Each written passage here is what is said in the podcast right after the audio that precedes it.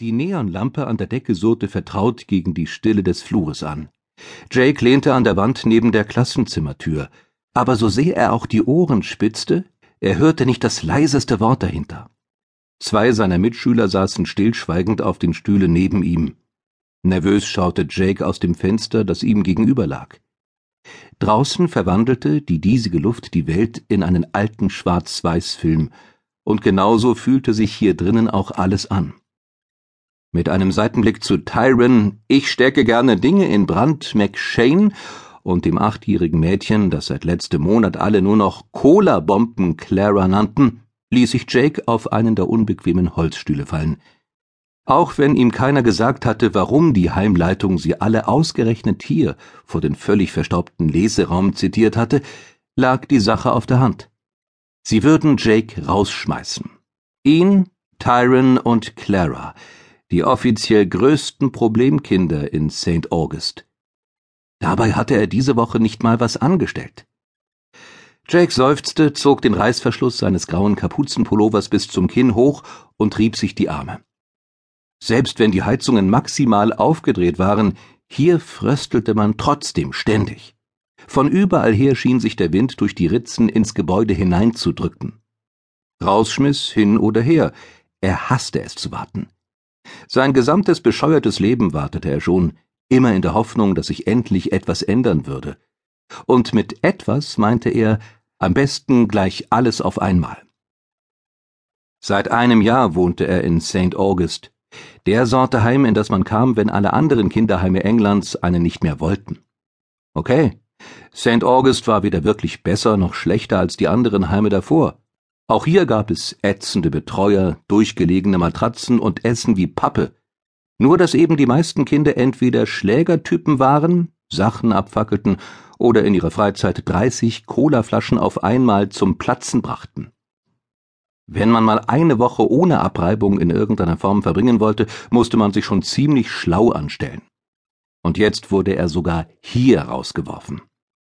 Was soll's, dachte Jake missmutig. Er war mittlerweile sowieso davon überzeugt, nirgends richtig hineinzupassen. Deshalb gab er sich auch keine große Mühe mehr, Freunde zu finden oder sich einzureden, dass das nächste Heim jetzt sein neues Zuhause sein würde. Inzwischen sprachen ihn die Lehrer schon gar nicht mehr auf seine vielen Heimwechsel an, und Jake versuchte auch nicht, es zu erklären. Er hatte eben seine Schwierigkeiten damit, das zu tun, was von ihm erwartet wurde. Wahrscheinlich lag es daran, dass ihm meistens genau die Bemerkungen herausrutschten, die niemand hören wollte. In jedes Fettnäpfchen, in das er treten konnte, trat er hundertprozentig. Irgendwann kam der Zeitpunkt, an dem jede Einrichtung ihn wieder loswerden wollte, und dann zog er um. Er konnte die Uhr danach stellen. Im Einjahrestakt ging es von Heim zu Heim, und in St. August war er nun schon fast zehn Monate gewesen. Tyron glotzte ihn gehässig von der Seite an. Was guckst denn so, Robert? War doch klar, dass deine komische Nummer mit Trottel Dave noch Folgen hat. Jake drehte sich langsam zu Tyron um. Wie er diesen Typen hasste. Mann, ihr habt ihn einfach angelogen, damit ihr ihn ins Wasser schubsen könnt. Dabei weiß jeder, dass Dave nicht schwimmen kann. Tyron zuckte nur die Schulter und grinste. Er wäre schon nicht abgesoffen. Wegen deiner idiotischen Aktion hat er jetzt aber eine fette Beule am Kopf. Ja, ist ganz toll, wenn ein anderer den Ärger kassiert für den Mist, den man selbst verzapft hat. Ich wollte nur helfen. Tyron grunzte zufrieden. Und wofür schmeißen sie dich wohl raus, ha? Jake drehte sich genervt weg. Dafür, dass du die St. Martins Laternen der Drittklässler abgefackelt hast? Tolle Leistung. Tyrons selbstgefällige Miene verpuffte. Ach, halt doch die Klappe, Jackielein. Clara hatte die ganze Zeit über nichts gesagt. Leise nuschelte sie in ihre Wasserflasche. Ich will nicht rausfliegen. Das mit der Cola war doch nur ein Versehen, echt. Hinter der Tür vom Leseraum drückte jemand die Klinke hinunter. Knarrend schob sie sich auf, und ein Mädchen lief sichtlich irritiert heraus. Jake hatte sie schon ein paar Mal hier gesehen.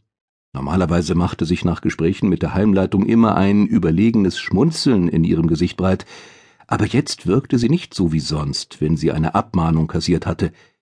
Ganz im Gegenteil, heute sah sie sichtlich mitgenommen aus. Anscheinend nahm St. August gleich Abschied von mehreren Schülern. Viel Spaß mit den Verrückten.